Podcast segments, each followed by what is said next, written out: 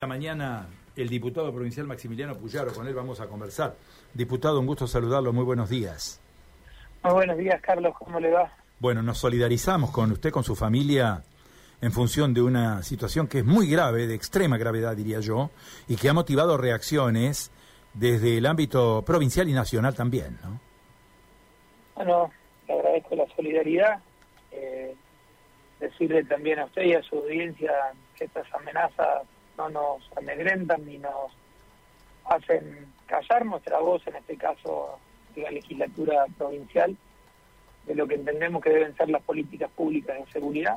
Vamos a seguir trabajando para que los detenidos de alto perfil tengan condiciones de detención diferentes, que no tengan las libertades que tienen hoy. Y vamos a construir un proyecto político de poder que nos permita cambiar las cosas en la provincia de Santa Fe. Bueno, acá aparece nuevamente en escena este tema del narcotráfico, ¿no?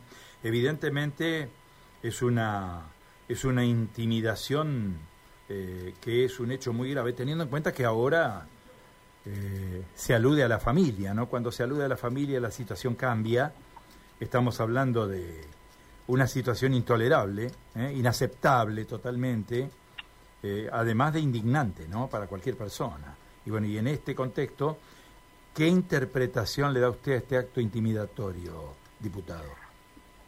Bueno, es difícil saber de dónde viene. Sí sé que se va a esclarecer porque están trabajando los mejores fiscales de la provincia de Santa Fe con, una unidad de investigación muy importante. Pero yo creo que fundamentalmente por, por lo que dice el cartel, Puyaro dejar de hablar de los narcos y de Rosario, tiene que ver con mi posición pública, en donde entiendo que los detenidos de alto perfil tienen que volver a pabellones de alto perfil, no tienen que tener contacto físico con familiares ni con la población carcelaria común, que tienen que tener un régimen de monitoreo las 24 horas, salvo en espacios privados, y que por supuesto tienen que tener un cuerpo de custodia especial para que los mismos no sean perforados por la corrupción y que a su vez puedan estos siempre tener un mayor nivel de control para que no cometan delitos desde la cárcel. Eh, es la principal hipótesis de investigación, aunque no descartamos otro tipo de, motivación que puede haber tenido la amenaza. Diputado, ¿recibió mm, eh, solidaridad de los niveles provinciales, concretamente de los poderes del Estado? No, no, salvo a última hora del día una comunicación con el secretario de gobierno Oscar Urruti, que se me mandó un mensaje alrededor de las 19 o 20 horas, no del Poder Ejecutivo de la provincia de Santa Fe, eh, sí de legisladores como Ricardo Olivera, como Leandro Busato, como eh, Lucila de Ponti también, eh, pero no de las máximas autoridades del gobierno provincial. Sí, por supuesto, de todo el arco opositor, del Partido Socialista, del intendente Hatkin, del intendente Jatón, de, los concejales de la ciudad de Santa Fe, de La Molina, de José Corral, de, Felipe Miklik, de la inmensa mayoría de los dirigentes políticos de nuestra provincia. Eh, usted ha hecho la denuncia correspondiente, ¿no es cierto? Está fondo de oficio, me comuniqué con, con la fiscal Urigot eh, al principio del día, cuando me enteraba de esta amenaza, y ella es la jefa de esta unidad, y posteriormente con el doctor Matías Cederi y con el doctor Luis Estapapietra, que son quienes conducen la, unidad de, de, delitos especiales o de crimen organizado, y cuando supe que habían tomado ellos la causa, pero estuvimos en comunicación durante gran parte del día. Bueno, lo que hay que esperar a partir de aquí es un avance de la investigación, un rápido avance de la investigación. Estos hechos son realmente lamentables, son eh, condenables desde todo punto de vista, en cualquier tipo de intimidación pública y mucho más eh, cuando, cuando se alude a la familia, cuando se aluden a, a situaciones que rayan la vida personal, la vida privada de cada uno, son muy graves, ¿no?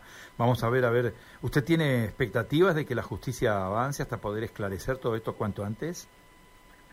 Sí, no, no sé si cuanto antes, porque la mecánica del hecho tiene una lógica bastante difícil y sofisticada. Digo, no es casualidad que vayan a un banco para dejar ese mensaje. Eh, estos delincuentes saben que ahí hay cámaras de seguridad, lo hicieron en un momento del día que había mucha transitabilidad de gente, a las 11 de la noche, un día común, que no hacía frío, eh, a una cuadra de la comisaría 24 y a media cuadra de la municipalidad, en pleno centro de Granadero de Gorria. Digo, eh, no fueron eh, marginales comunes que fueron a hacer una amenaza, sino esto fue algo planificado con una lógica muy clara de, de amedrentar, digo a mí, o en este caso como funcionario público, pero fundamentalmente como parte del Estado. Lo que es es una amenaza agravada a un funcionario público, claramente. ¿Usted tiene sospechas de que haya condimentos políticos en esta, en esta acción delictiva? Y en algún momento sí lo pensé. Eh, creí que podía tener que ver con eso, con mi candidatura a gobernador, pero no después lo empecé a, descartar a eso. Seguramente siempre hay algún vivo que quiere intentar sacar provecho de estas situaciones, pero, pero creo que más tiene que ver con, con lo molesta que están estas organizaciones criminales conmigo, primero porque el ministro que le tocó detener, pero no por, por ser un superministro, sino porque era mi rol en ese momento y había una definición política de un gobierno nacional en donde estaba Macri, Bullrich y provincial donde estaba Miguel Lynch y yo llevando adelante esa tarea y era una definición política y nosotros detuvimos a los monos, detuvimos a Parado, detuvimos a los Bay, a los Funes, a los Caminos, a los Romero, a los Bay. Eh, imagínense que estas organizaciones contentas conmigo no están. Después le dimos el régimen de alto perfil en nuestro gobierno, en donde tuvimos un control, le diría, casi pleno desde de las cárceles y posteriormente cuando eso se disuelve en el gobierno Tomar Perotti, que creo que fue el mayor error en materia de seguridad y por eso es el descontrol que hay hoy en la calle de Rosario que cualquiera se atreve a hacer cualquier cosa, porque en el día de ayer sí tirotearon el banco con una nota a mí, pero también a una escuela, para que usted se vea. Eh, eso, eh, eso indudablemente molestó mucho a estas organizaciones criminales que primero quieren estar en libertad y si no están en libertad quieren tener libertad desde las cárceles. Y mis planteos políticos como opositor en este momento y mis proyectos de ley que apuntan a tener un régimen diferente, obviamente que molesta mucho a estas organizaciones. Eh, la última, diputado, y tiene que ver con lo que es la actual gestión. Han pasado varios ministros por seguridad. Usted conoce el área, ha estado. Y bueno, y ahora hay una nueva conducción. ¿Qué evaluación hace de los primeros pasos que ha dado esta conducción, esta nueva conducción que tiene por delante pocos meses, ¿no? Más. Desconozco los pasos eh, que ha dado. Sí sé que es una persona muy inteligente, que tiene mucho mando operativo, el comandante general Claudio que es una persona que conoce el territorio, pero no veo que haya cambiado el equipo de seguridad. Y si el equipo es el mismo, esto no es algo que pueda hacer una sola persona. Los resultados de caída del delito que tuvimos nosotros lo tuvimos porque teníamos un equipo muy grande, muy consolidado, que tiraba para el mismo lado, que no tenía interno, que ejecutaba los presupuestos, que tenía agilidad en el proceso de compras, que tenía agilidad en el proceso logístico, en el control de los recursos humanos, en el control de las investigaciones, en el control operativo. Eh, claramente eso no lo puede hacer una sola persona, por más que sea la persona más capaz que haya en la República Argentina. Esto es equipo y plan.